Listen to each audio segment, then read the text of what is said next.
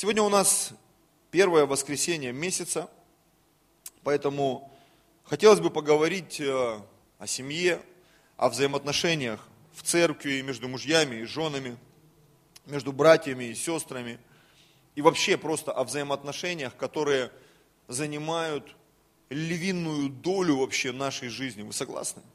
Это так. Мы наша жизнь так устроена, что мы общаемся друг с другом, мы коммуницируем. И вы знаете, от правильной коммуникации, от правильных вот этих взаимодействий зависит, э, во-первых, твоя эффективность, во-вторых, э, уровень твоего счастья, или как Библия называет, блаженства. Счастлив ли ты? Благословен ли ты в семье, в церкви, в браке? Потому что иногда смотришь на некоторых людей, и ты понимаешь, человек не чувствует себя счастливым в браке. Человек не чувствует себя счастливым в этом служении, в этой церкви. И проблема порой даже не в церкви. Проблема в том, как мы воспринимаем жизнь вокруг нас. На самом деле. Потому что для кого-то, сегодня что-то у меня на банальные фразы меня прет, да, для кого-то стакан полупустой, а для кого-то он наполовину полный, это еще, ого, еще целых полстакана, еще можно напиться, так сказать, да? вот. Но это все зависит от нашего восприятия, на самом деле от нашего восприятия. Я помню в моей жизни, в самом начале, в самом, в самом начале да, моей христианской жизни нас так трясло и лихорадило. И был такой момент, я много раз о нем проповедовал, когда моя супруга приехала, сказала, меня там увольняют с работы, у нас там какая-то недостача, мы должны там что-то 4,5 миллиона, это еще теми космическими деньгами. Вот. Но тогда это все равно было страшно. И мы сделали там на последние чуть ли не деньги ремонт, и это все обсыпалось потому что там какое-то покрытие было. Я там покрасил, мне бабушка дала там моя две банки краски, и она сказала, здесь одинаковая краска, я покрасил стены, открываю вторую банку, там другой цвет, начинаю красить, а поскольку мне было 20 лет, я не знал этих принципов покраски, эта краска потекла такими соплями по всем стенам, тогда еще не было понятия, ну, вот этих всяких авангардных ремонтов, и для меня это был вообще шок, стресс, вот, и вот эти вот мелочи, они как бы суммировались в одну кучу. И был такой контрольный выстрел, когда супруга приехала, говорит, я поехал на работу разбираться, не знаю, там, как вообще, сколько я буду отдавать, наверное, пополам разделить, там мы по, по 2 миллиона должны я и моя напарница. Я помню, сел в это кресло там у нас, еще не было штор, мы делали ремонт. И у меня такой вид открывался перед окном. А, крыша магазина гудроновая. Видели когда-нибудь старый гудрон там, какие-то телогрейки, там, ноги, руки, там, остатки чего-то трупов, кошек, собак, то есть что-то там вот постоянно на этих крышах происходит.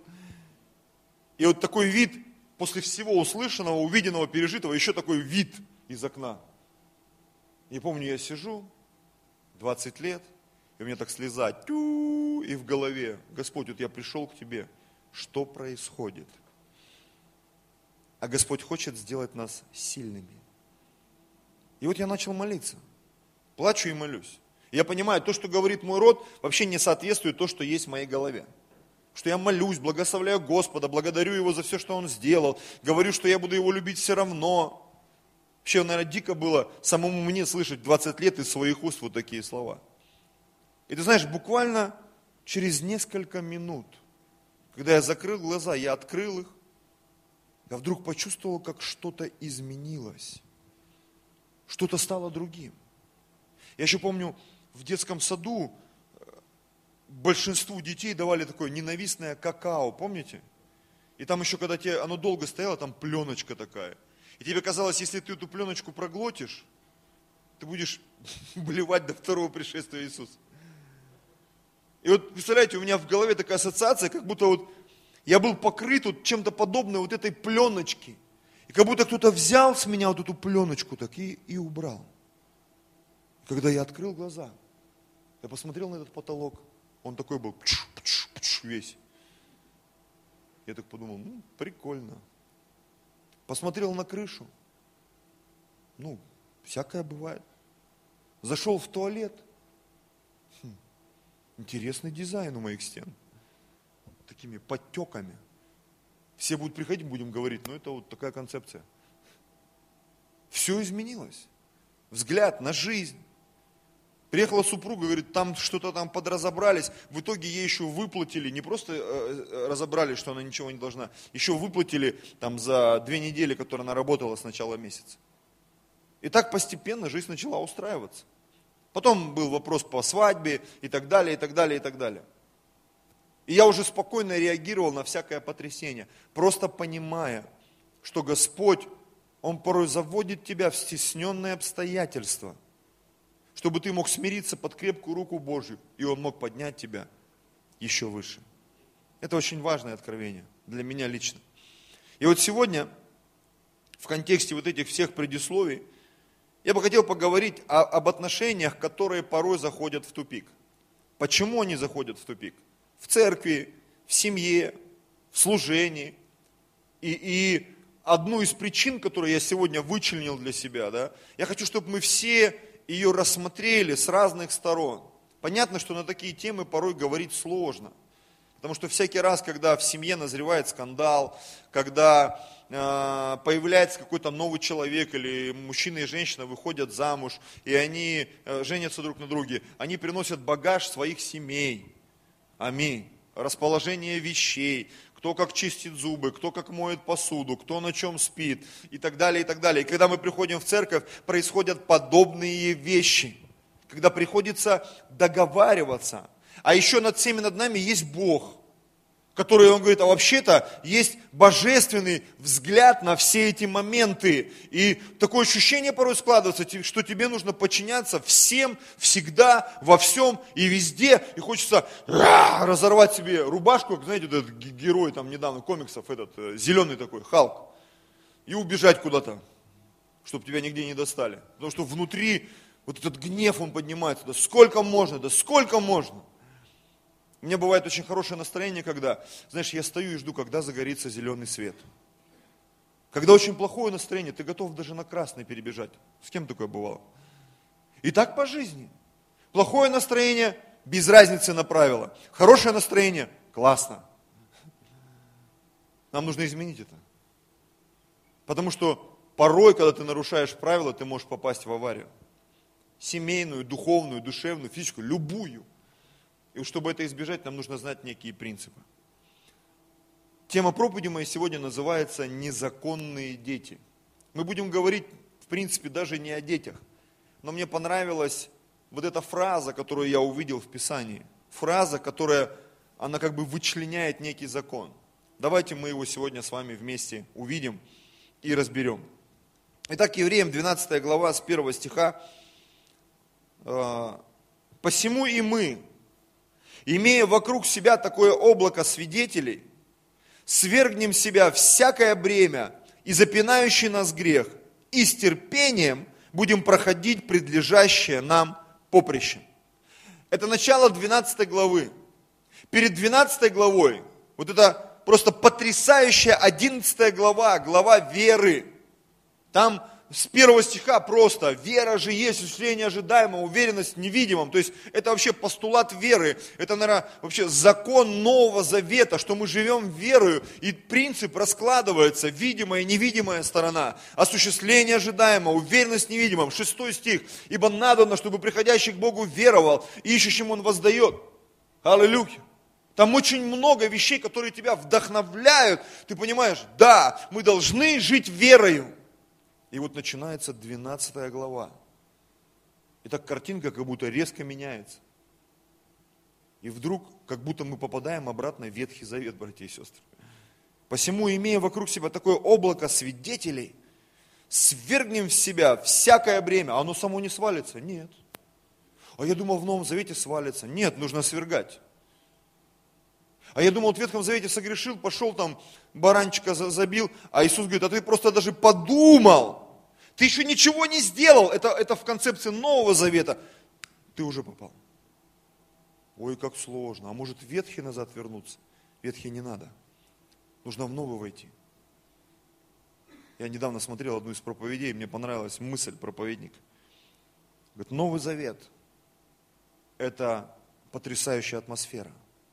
Но, но эта атмосфера требует больше усилий, и она тебя делает сильнее люди Нового Завета, они сильнее, чем люди Ветхого Завета. На самом деле. Аллилуйя. Сильнее. Мы должны это понять и осознать.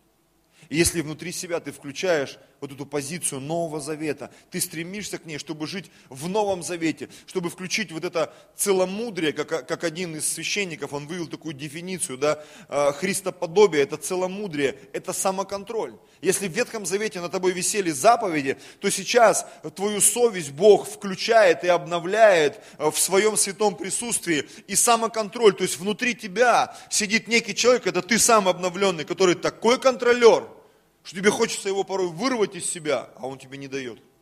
И он тебе вставай, молись, люби жену, почитай мужа, воспитывай детей, не забудь про десятину, будь верным, будь порядочным, за тобой все наблюдают, ты соль земли, ты свет мира. Да я знаю уже, ничего не говорите. А он говорит и говорит и говорит.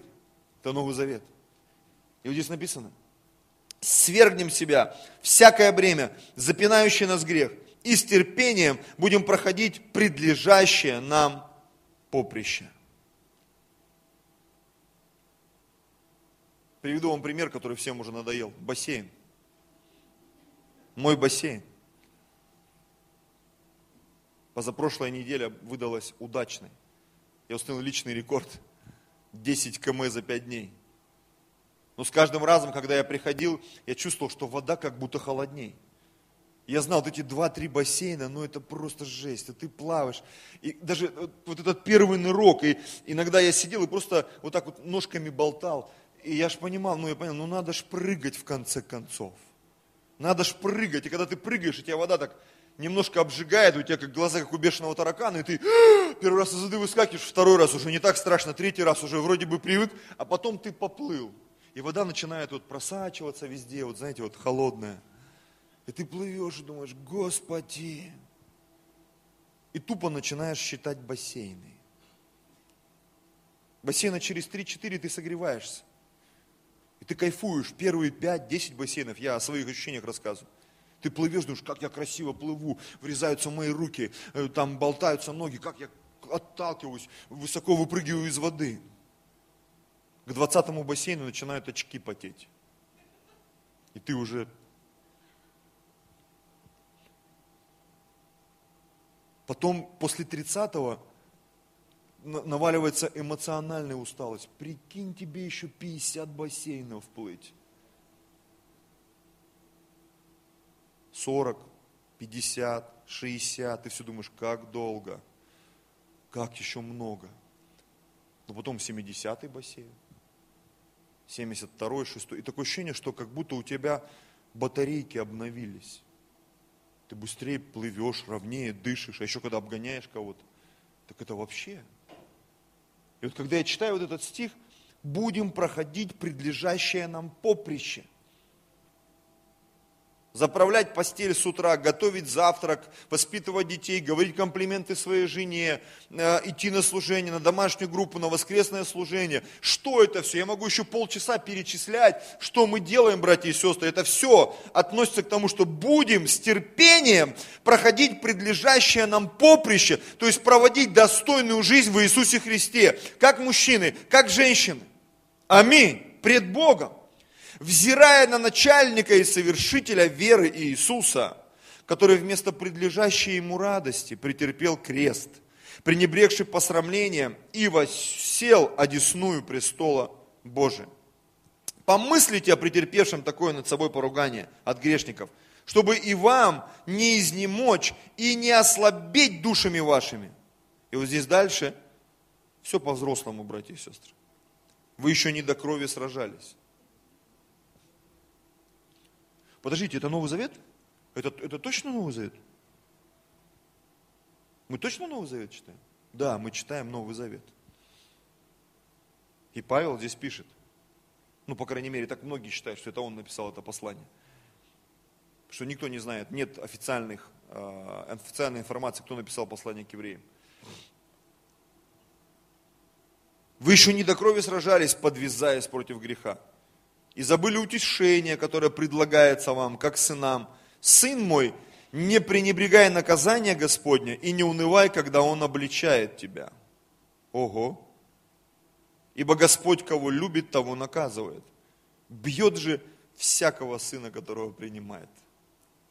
Если вы терпите наказание, то Бог поступает с вами, как с сынами. Ибо есть ли какой сын, которого бы не наказывал отец? Если же остаетесь без наказания, которое всем обще, то вы незаконные дети, а не сыны.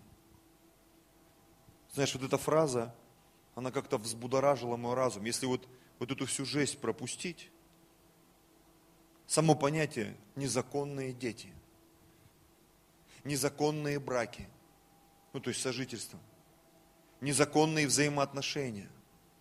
Откуда появляются вот эти моменты? Незаконные действия. Когда мы что-то делаем незаконно. И нам все кажется, да, это все пронесет, пропустит. Халилюя. Хочу несколько мыслей своих зачитать. Грех извратил понятие независимости человека и принес в его жизнь, в жизнь человека, нежелание быть подотчетным кому-то. Потому что наказание даже от слова наказ. Наказ. Наказ это как предупреждение, как заповедь, как свод правил, которые тебе сказали, что вот ты пришел, вот такие правила. В этой игре, в этой жизни, в этой комнате. Ну согласитесь, мы когда приходим, в баню ты приходишь, тебе дают правила. Во сколько зайти, во сколько выйти, где-то можно одетым, где-то можно раздетым. Разные бани бывают, правда ведь? сколько париться, где, как. Если ты не соблюдаешь правила, в какой-то момент ты можешь начать чувствовать себя дискомфортно. А, мы ездим многие на автомобилях. Представляете, если бы не было правила дорожного движения, что было бы на дорогах? Многие люди, кто был в Китае, в Индии, там нет светофоров, там нет, и говорит, это просто ты едешь, говорит, и молишься каждую секунду и мгновение. Потому что ты понимаешь, что ты ничего не понимаешь. Все просто тупо пикают и едут. Поэтому иногда надо съездить в Китай или в Индию, чтобы понять, какое-то благословение, когда есть правила дорожного движения. Знаете, вот мы ездим в Москве, здесь настолько все продвинуто, подсветка, разметка. Мы были в Сибири, и мы куда-то поехали, заехали на какую-то дорогу, там нет разметки, нет подсветки. И я что-то чувствую это. Я немножко, ну, как привык к наказам в своей жизни, на, на дороге. И меня начинает уже, я как-то неуверенно себя чувствую на дороге, я сразу сбросил скорость. Халилюя, на всякий пожарный. Потому что вдруг кто-то подумает, что он тоже едет правильно, и мы встретимся. Я слышал историю, когда первый автомобиль где-то в Англии или где они появились, два автомобиля на всю страну было, и они столкнулись, даже фотки где-то в интернете есть. Лоб в лоб причем. Потому что не было правил движения. Люди ездили как хотели. Так вот, грех извратил понятие независимости человека, принес в его жизнь нежелание быть подотчетным кому-то. Родители не хотят брать ответственность за детей. Мужья за жен сильные не хотят сносить немощи бессильных. Мы порой с вами осуждаем сожительство, как незарегистрированный брак, сожительство, которое подразумевает некую независимость, дающую свободно разорвать любые отношения. Мы осуждаем, а это все равно происходит, братья и сестры. Это все равно происходит. Современное общество так интересно трансформируется, что сегодня это уже не просто бросается в глаза, это очевидно, что мы большинство, да, не мы, а ну, конкретно люди, мы хотим получать, но ничего не давать взамен. Наверное, по этой причине так популярны интернет-блогеры – Человек, сидя на диване, может проживать чужие жизни, получать бесплатные эмоции, путешествовать по всему миру, там, что-то видеть, заходить в какие-то клубы, где-то быть, ничего не платя взамен, никакой цены. Абсолютно. И порой мы хотим вот эти отношения, увиденные где-то, мы хотим, чтобы это было в нашей семье, там, в нашей церкви, у нас на работе. Мы прям ожидаем, что вот это придет в нашу жизнь. Но порой мы не догадываемся, что мы сами должны быть источниками вот этого порядка, комфорта. Есть такой цикл передач, там уже который сезон, называется «Секретный миллионер», не знаю, может кто-то видел. Знаете, меня всегда удивляют вот эти люди, которым бросают вызов. Это первый, там, первый миллиардер, я вчера посмотрел, мне сын посоветовал. передача «Секретный миллионер», и они там уговорили первого миллиардера. Там Игорь Рыбкин или Рыбников, Рыбаков. Полтора миллиарда долларов. Куда-то пришел в Comedy Club или куда, и там его попытались что-то протроллить. Говорит, сколько в этом году вы заработали э, денег? Он говорит, 135 миллионов. А в долларах это сколько? А это и есть в долларах. А. И шутка не пошла. Он говорит, вы никогда не мечтали стать э, миллионером? Говорит, боже упаси. Это значит, у тебя меньше денег будет. И ты понимаешь, что вот эти люди, даже оказавшись в экстремальных условиях, понятно, что это все телевизионное, да, но ты видишь, что все равно они стараются. И вот он, там даже эти заметили, ведущие, там, голос за кадром, говорит, что он вообще не, не стремится заработать деньги, он просто тупо помогает людям. Его там накормили, он переночевал, его туда довезли, он переночевал, там что-то дали, там что-то дали. То есть, я вдруг вспомнил местописание, где написано, что сильный все делает произвольно. Он и бедного благословляет, и богатого благословляет. Когда ты сильный, ты эту функцию пылесоса внутри себя выключаешь. Ну когда мне послужат? Ну когда меня пожалеют? Ну когда меня поймут? Ну когда игра начнется по моим правилам? А если никогда не начнется? А если тебе никто не послужит, то все, ты будешь разочарован на всю оставшуюся жизнь? Знаете, я сам иногда включал ту функцию пылесоса. Ну где? Ну что? Ну кто? Мы все проходили через эту ситуацию. Есть такой проповедник Карл Густав, он уже такой почетный христианин, пенсионер, до сих пор проповедует Евангелие. Я помню, у него проповедь была, мы еще учились в 1996 году на библейской школе там, в городе Абакане. Вот он приезжал и рассказывал, когда мы учились на библейской школе, он тоже учился когда-то. Наверное, еще раньше, в 1800, там, при Наполеоне где-то. Вот, они учились там где-то в Америке. И говорит, мы нуждались, говорит, так сильно. И говорит, в Америке принято вот так здороваться. Ну, знаете, хай-фай. И говорит, когда ты понял, что у тебя закончились деньги и вера, в принципе, и ты от всякого хайфая, ты чего-то ожидал, что тебе там что-то вкладут. И там целая история была. Как их там какой-то дяденька-миллионер пригласил в гости, не их, а там другую семью. А нет, его, точно, его, еще одного пастора там из Слова Жизнь. И он говорит, берите, что хотите. Говорит, а наши мозги нищебродские, когда Бог вдруг открылся – мы, говорит, какой-то термос, что ли, они взяли. Причем это, говорит, моя жена взяла. И когда мы вышли, говорит, я начал ее пилить. Как ты могла это взять? Нафиг нам нужен этот термос там. Он говорит, ты вообще ничего не взял. И когда мы узнали, что та семья, там это такой Роберт Эк был пастор, говорит, они вообще чайные ложки взяли, мы фу, успокоились. Потому что мы иногда чего-то ожидаем, когда приходят конкретные действия. Ты вдруг понимаешь, что ты никакой. Мы хотим получать, но ничего не давать взамен. Человек, сидя на диване, может проживать чужие жизни, получая бесплатные эмоции, ничего не давая взамен. Теперь заходим в сложные области. Пусть Бог благословит всех, то, что я сейчас скажу.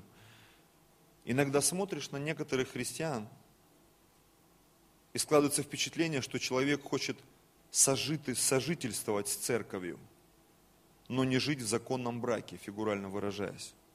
Свободное посещение служений, пост по желанию, служение по желанию, молитва по желанию, да все по желанию. И не дай Бог, если кто-то начнет интересоваться, почему ты себя так ведешь. Нам нужно избавиться от сожительства, братья и сестры. Это плохая тема. В браке, в церкви, в служении. Я за законный брак. Да, это сложно, да, это тяжело, да, ты подписался. Но это делает тебя сильным. Это делает тебя сильным. Аллилуйя. Небольшое отступление. 1 Петра 5.5. Не отступление, а добавление из другого места. Первое послание Петра. Также и младшие повинуйтесь пастырям. И вот смотрите, все же, подчиняясь друг другу, подчиняясь друг другу, есть разные моменты, когда мы подчиняемся друг другу. Ну согласитесь, мужья женам, жены мужья. мне легко подчиняться, когда я прихожу в какую-то сферу, и я понимаю, я здесь не соображаю, мне нужно, чтобы кто-то меня вел, кто-то меня направлял. Не вопрос вообще. В этом есть определенная сила. Когда у тебя есть обязанности, которые ты делаешь. Никогда тебе предъявляют. Потому что у меня почему-то, когда мне начинают предъявлять, у меня внутри вот это вот проявляется, как у многих из нас, наверное. Что это за порода, даже не знаю, как, как ее озвучить. Облекитесь смиренно мудрием, потому что Бог гордым противится, а смиренным дает благодать. Где взять благодать? Там, где есть смирение. Не смирение, когда тебя там все пуняют и шпуняют. В Библии написано, смирение должно иметь совершенное действие. Если тебя бьют, дай сдачи. Или уйди оттуда тогда. Или сделай так, чтобы вообще не подходили к тебе. Но когда ты понимаешь, что это нужно сделать, это нужно сделать. Как мужчина, как женщина, как мать, как отец, как христианин, как человек Божий. И ты понимаешь, что порой Бог использует других людей, чтобы через тебя что-то сделать. Как в Библии написано, непокорный человеку не покорен Богу. Я вот за Богом пойду, а вот за этим не пойду. А Бог говорит, так я специально тебе его дал, чтобы ты шел за мной, идя за ним. Аминь. Когда Авраам взял Лота, ой, простите, да, все правильно, Лоту, возможно, в какой-то момент показалось, что он просто неверо... невероятно, нереально крутой мужик. Потому что у него скота стало много, и рабов, и слуг. Он-то не понимал, что это все из-за Авраама. И когда Авраам пришел и сказал, давай, слушай, не будем ссориться, давай разойдемся. Конечно, давай разойдемся. И хочешь сказать, ты дурак, что ли? Ты куда разойдешься сейчас? Ты будешь сидеть последние 30 лет спиной к стене в городе, где живут странные мужчины и женщины. И он сидел у городских ворот с утра до вечера, там переживал. И в итоге все равно все плохо кончилось. Ну согласитесь. Сначала он в плен попал, у него там все отобрали. Это такой первый звоночек был тревожный. Потом ангелы пришли, короче, там, сами прочитайте. Не хочется даже эту тему обсуждать. Девятый стих. Притом, если мы будучи наказываемы плотскими родителями нашими, боялись их, то не гораздо ли более должны покориться Отцу Духов, чтобы жить. Те наказывали нас по своему произволу для немногих дней, а сей, Отец Небесный, для пользы, чтобы нам иметь участие в святости Его. Представляете?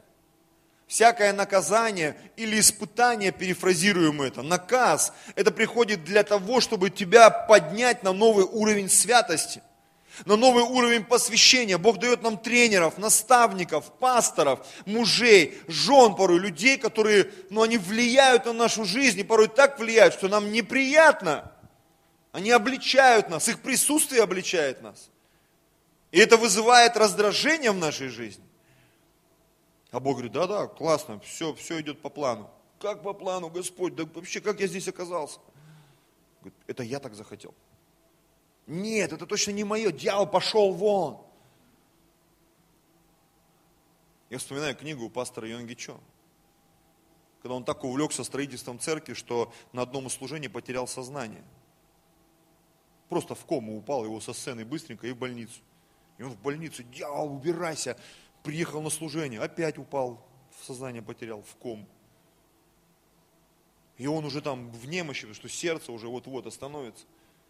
Бог, помоги, дьявол пошел вон. И говорит, вдруг в какой-то момент я где-то там глубоко-глубоко я услышал тихий-тихий голос. Дорогой мой Йонги Чо, к вам обращается Господь с неба. Это я вообще-то. Это я дал тебе эту болезнь. Знаешь, когда подобные книги читаешь, думаешь, бред какой-то, он же церковь, он там за три года такую церковь поднял. А Бог ему говорит, понимаешь, вот ты будешь 10 лет болеть, вот так лежать. Потому что если бы я не принес это в твою жизнь, ты построил бы церковь, это была бы не моя церковь, а церковь Йонгичо. И Йонгичо написал об этом в своей книге. И у него потом были еще разные там моменты, один из моментов, он говорит, я приехал в Америку на конференцию, И вместо того, чтобы молиться по два, по три часа, как я делаю по утрам, говорит, я почему-то побежал кросс. Не знаю, говорит, почему? Я побежал, говорит, и потерял сознание и упал там на траве, прямо вот в этом вот в парке, в Нью-Йоркском где-то. Когда, говорит, я пришел в себя, мне Бог сказал, я что, зачем ты побежал? Ты же должен молиться. Он говорит, ну я хотел как бы спортом заняться. Знаете, мы иногда Богу помогаем. Ну, я как бы сам решу все. Бог говорит, да не вопрос. Только возьми телефон, чтобы можно было скорую вызвать.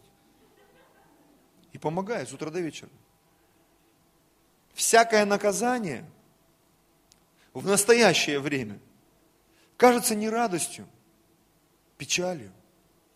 Заболел, деньги просадил, машину разбил. Но после, наученным через него, доставляет мирный плод праведности. Я помню, мы с супругой по какой-то причине, ну понятно, что это я, наверное, инициатор, как лидер, как священник, мы не отдали десятину, это было до нашей эры, скажем так. До 2000 года. И я помню, та зима была, я столько хлеба и капусты, наверное, в жизни не ел. До сих пор вспоминаю. И помню, после Нового года, нас там мы отмечали все всегда с шиком, приехал один из служителей и занес такой мешок из-под картошки, ну он чистый был. Говорит, пастор сказал вам привезти хлеб. И когда мы заглянули, там то ли 40 булок хлеба было, то ли 50, я не знаю. И вот жена их нарезала, на противне насушила. И мы ходили на домашнюю группу, всегда у нас был пакет сухарей. Сейчас уже смешно про это вспоминать. Но тогда это была жесть вообще. Сухари и капуста. Пища праведника – тот год вообще был такой удивительный. Мы поехали на а, конференцию в Абакан. И когда приехали, уставшие как собаки, там, как биоробот, знаешь, когда ты не спал несколько суток. И я помню, я открываю дверь. Это лютые морозы, там, декабрь или январь, я уже такие вот, самое такое вот в Сибири. И я открываю, думаю, сейчас я упаду в кровать и буду спать, пока, не знаю, пока не высплюсь. Я открываю дверь, и я вижу, как из зала в кухню проплывают тапочки. Потому что от мороза там взорвалась батарея. И уже жековцы, они хотели дверь выламывать с утра. Мы просто вовремя приехали. И у нас в квартире вот столько воды, кипятка. Причем, ты понимаешь, когда из труб кипяток, он такой коричневый такой, как будто вот кто-то навалил по всей квартире, и это высохло. И вот мы приехавшие, мы начали это все убирать, это, не знаю, 3, 4, 5 часов, сколько это заняло. Это была такая жесть. Я не знаю, стоит ли это привязывать к десятине или не стоит. Но это был такой некий урок, как я понимаю, который нас чему-то учил. Знаешь, как говорят, беда не приходит одна. Да, согласен. Итак, укрепите опустившиеся руки, и ослабевшие колени, и ходите прямо ногами вашими, даже если вам пендаля вставили, да, дабы хромлющее не совратилось, а лучше исправилось. Старайтесь, смотрите, старайтесь иметь мир со всеми и святость, без которой никто не увидит Господа. Представляешь, такая крутая 11 глава и такая жесть в 12. Тебя прям как котенка берут и вот, вот. А это так надо, да, чтобы ящик стоял? Он не тут должен быть? Кто, кто у нас отвечает? Я все смотрю на него, не могу понять. Может, его бросили и забыли поставить, да, походу? Его, наверное, занесли. Все нормально, да? А, ну, слава Богу. Ну, понятно. Пусть он найдет его во имя Иисуса. Я просто принимаю это. Наблюдайте, чтобы кто не лишился благодати Божией чтобы какой горький корень, возникнув, не причинил вреда, и чтобы им не осквернились многие. Чтобы не было между вами какого блудника или нечестивца, который бы, как Исав, за одну снедь отказался от первородства. Ибо зная, знаете, что после того, он, желая наследовать благословение, был отвержен и не мог переменить мысли отца, хотя и просил о том со слезами. Еще один момент. Смотрите, вы приступили не к горе осязаемой и пылающей огнем, но к тьме, не к, не к тьме, не к тьме и браку и буре, не к трубному звуку и глазу глаголов, смотрите, которые слышавшие просили, чтобы к ним более не было продолжаемого слова. То есть там был такой момент, когда народ израильский, он подошел к горе Сион, или Синай, там где они, Синай. И там был грохот, гром, молнии. И Моисей говорит, это Бог с нами разговаривает. И ему люди сказали, давай сделаем так, ты сам с Богом там решай все вопросы, а мы тут посидим. И знаешь, когда ты смотришь так иногда на жизнь людей, ну вы там как бы это решите все, а я, если что, халилюя, подойду. Если у вас там все срастется. А ты как, ты не хочешь участвовать там как-то, ну, деньгами, финансами, ресурсами, жизнью, молитвой, постом? Не знаю, я пока вот не имею откровений. Вот Писание говорит, настанет момент, когда мы увидим эту разницу между служащим и неслужащим Богу. Причем это отразится на семьях, на служении, на всем, братья и сестры. И я как пастор, я даже не буду прилагать какие-то усилия. Знаешь, как иногда пасторы, они пытаются что-то за Бога там сделать. Сейчас мы разберемся, отомстим, накажем всех. Даже Иисус написано, Он никого не осуждал, все предавал судье праведному. И знаете, я сегодня как пастор, я замечаю, что порой ты хочешь кому-то помочь, а не можешь. Почему? Тебе даже Бог не дает. Бог говорит, я сам с ним разберусь. И все. Ибо они не могли стерпеть того, что заповедуемо было. Если зверь прикоснется к горе, будет побит камнями или поражен стрелою. И столь ужасно это видение, что Моисей сказал, я в страхе и трепете. Аллилуйя. Пожалуйста, музыканты. Есть одно место в Библии, где написано, что церковь – это организм, в котором есть взаимно скрепляющие связи. И сегодня мысль моей проповеди заключалась в том, чтобы мы с вами увидели вот эту вот невидимую составляющую любого брака, церкви, взаимоотношений между мужем и женой, между родителями и детьми, между братьями и сестрами, между пастором, там, командой, и просто взаимоотношения, что есть определенные вещи, которые, без которых мы не сможем двинуться дальше, братья и сестры. На самом деле. Легко смотреть блогера, осуждать его, там лайки ставить или дизлайки. Но когда это приходит в твою жизнь, ты вдруг понимаешь, ты не можешь жене дизлайк поставить. Дизлайк, дизлайк. Жена тебя просто не поймет, скажет, да пошел ты, сам ты дизлайк. Иди он в коридоре сегодня будешь дизлайкать. Церковь это организм со взаимно скрепляющими связями. Несколько мест хочу, я прям себе ну, выделил. Это 1 Петра 3,15. Прям хочу зачитать эти стихи. 1 Петра 3,15. Господа Бога светите в сердцах ваших. Смотрите, будьте всегда готовы всякому требующему у вас отчета в вашем уповании дать ответ с кротостью и благоговением. Жены ждут от нас отчетов, мужчины. А мужья ждут от вас отчетов, милые жены. А дети смотрят на нас, как на родителей, они чего-то от нас ждут. А родители, в свою очередь, чего-то ждут от детей. Ну согласитесь. Церковь чего-то ждет от пастора, от лидеров. Но мы также должны понять, что и пастор что-то ждет. От церкви, от лидеров, от команды, от братьев, от сестер – Хотя бы просто, чтобы мы все вот пришли на служение. Аллилуйя. А возможно, привели с собой еще кого-то. И как бы это не параллелилось там, вот в мире, мы что-то вот в мире там набирают, и мы тут набираем. Нам не нужно смотреть на мир, мы делаем то, что нам Бог сказал. И у нас есть ответственность перед Богом. Аминь. А вот в той семье, там, Ивановых, Петровых, Сидоров, да это их семья, у нас своя семья. И мы здесь будем договариваться, у нас своя ответственность. Аминь. Пусть Бог придет в нашу семью, и Он распределит роли, права, обязанности. Нам не нужно смотреть в другие семьи, в чужие семьи, в чужие церкви. Да, мы можем видеть что-то хорошее и стремиться к тому, чтобы Бог и в нашей жизни это сделал. Еще лучше. Римлянам, Римлянам 14.12. Итак, каждый из нас за себя даст отчет Богу. Не за соседа, За себя тебе рано или поздно придется ответить. За себя. Я в этот четверг был в христианской школе вел пасторский час. Думаю, там будут подростки, дети, что им рассказать? И Бог мне напомнил это место из Экклесиаста.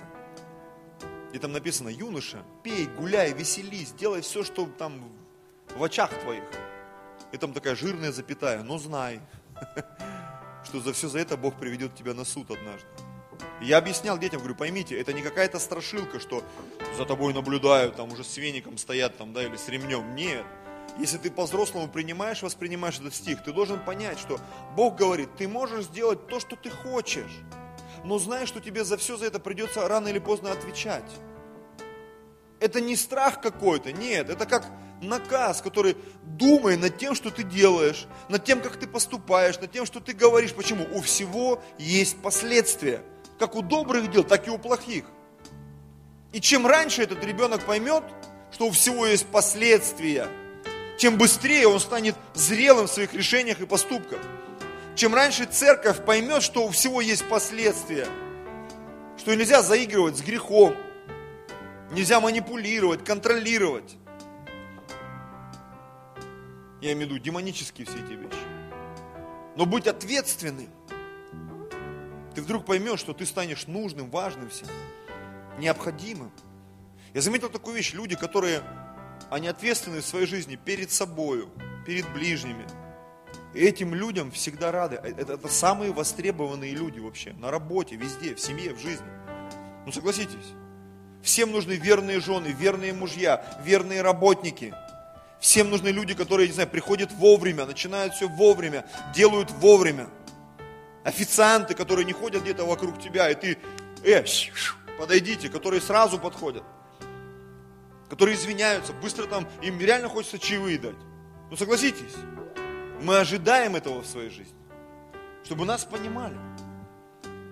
Давайте такой большой кусочек прочитаем. Это Колоссянам, 3 глава.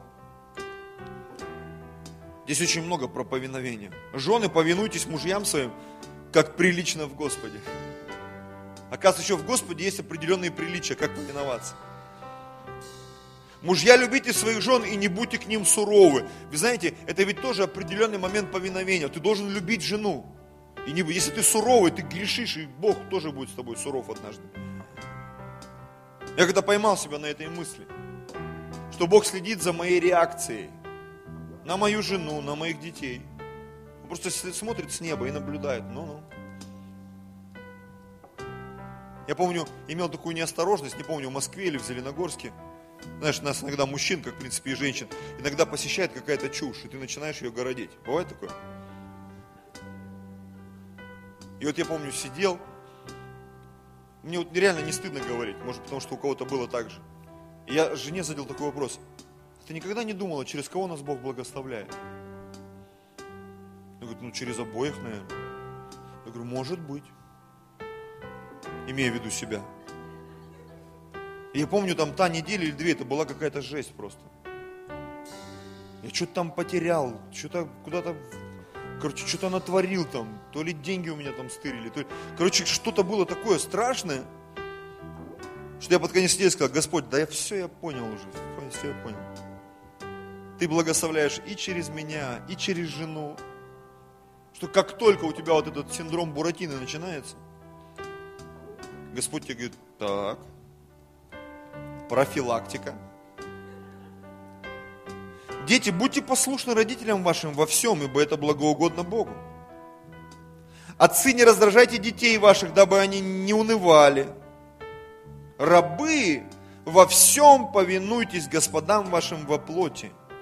Не в глазах только служа, как человекоугодники, но в простоте сердца, боясь Бога. Понятно, что сейчас нет рабов, но взаимоотношения остались, братья и сестры знаешь, я чуть дальше еще прочитаю еще одно место. Это Евреям 13 глава, 17 стих. И здесь прямо, знаете, не в бровь, а в глаз, прям как по нотам все. Но перед этим мы еще одно прочитаем. Евреям